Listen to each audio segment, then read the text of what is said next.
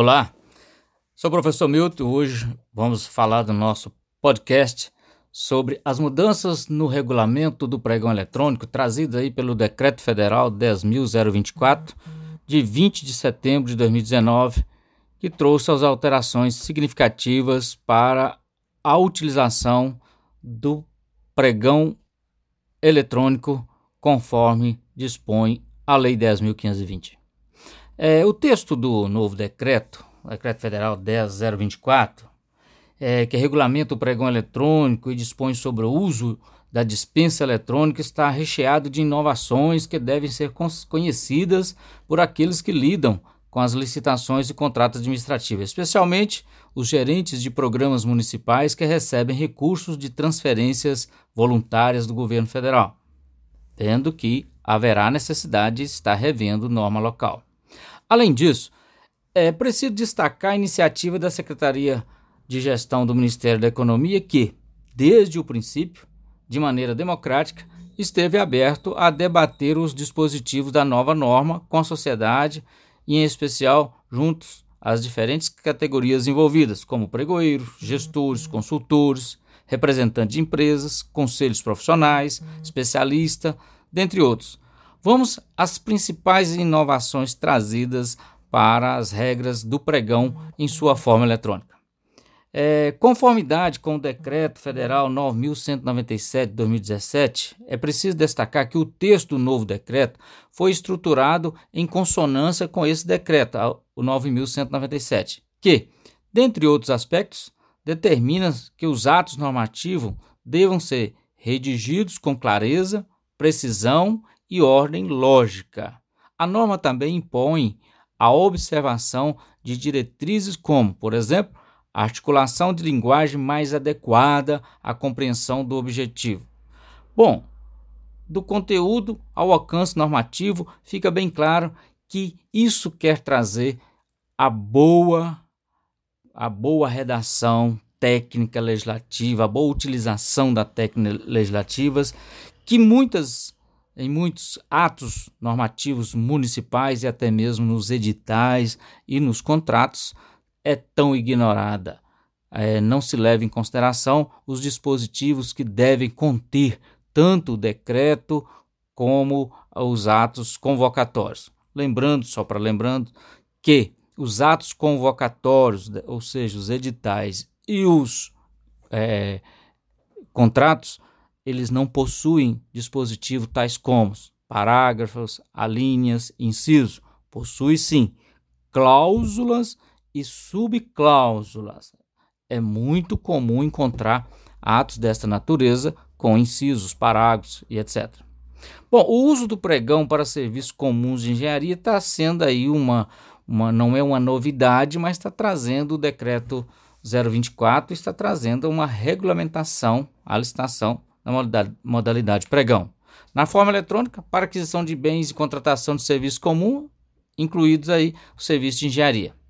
E dispõe sobre o uso da dispensa eletrônica no âmbito da administração pública federal. Traz em seu artigo 1 no capítulo do artigo 1 o seguinte: Este decreto regulamenta a licitação na modalidade pregão, na forma eletrônica, para aquisição de bens e a contratação de serviço comum, incluídos os serviços comuns de engenharia e dispõe sobre o uso da dispensa eletrônica no âmbito da administração pública federal. Bom, é preciso entender que esse decreto está regulamentando esses atos para a administração pública federal e para aqueles entes federados que utilizam dos recursos federais, seja ele por, por meio de transferências voluntárias ou contrato de repasse.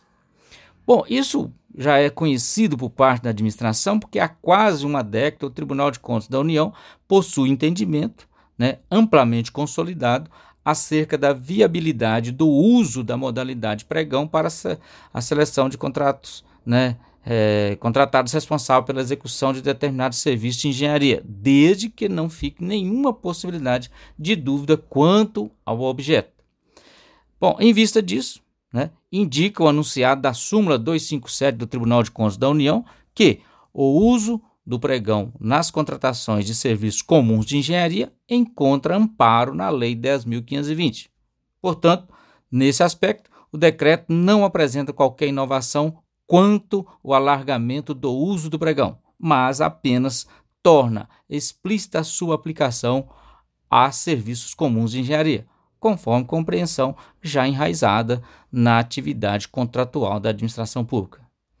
Quanto à obrigatoriedade do uso do pregão eletrônico quando envolver recursos federais, ficou claro né, que, a partir de 30 de setembro, a utilização da modalidade, modalidade pregão na forma eletrônica pelos órgãos da administração pública federal dire, direta, pelas autarquias, pelas fundações e pelos fundos especiais é obrigatória.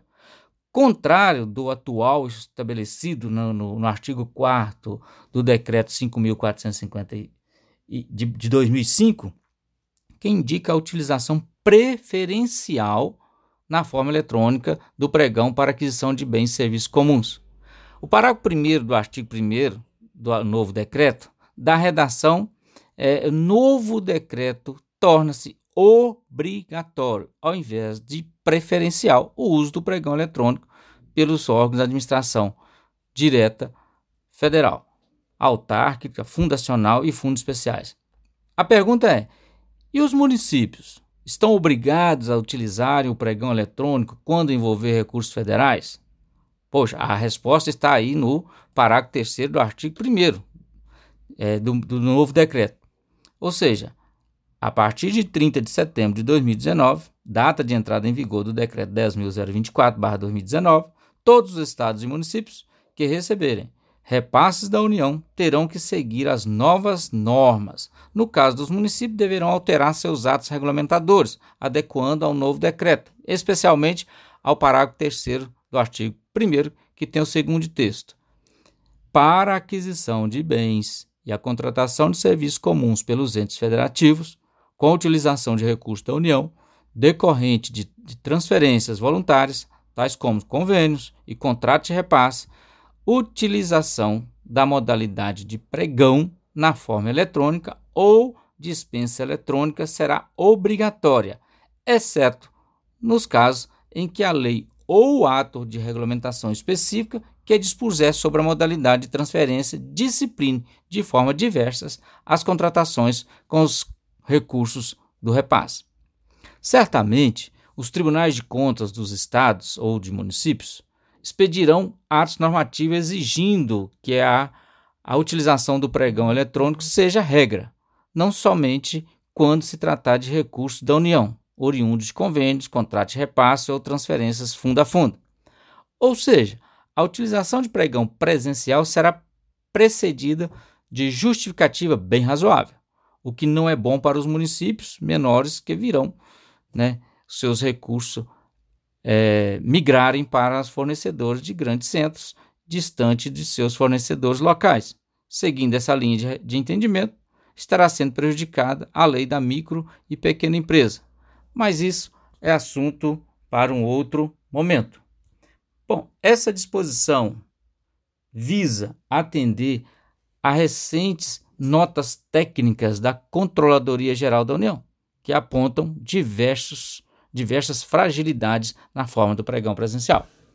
Bom, vamos amadurecer o assunto, vamos contribuir para o entendimento do novo decreto. Veja o nossos podcast anterior no nosso canal youtube/grupologos.com ou nas nossas redes sociais. E vamos contribuir para a melhoria dos serviços públicos municipais.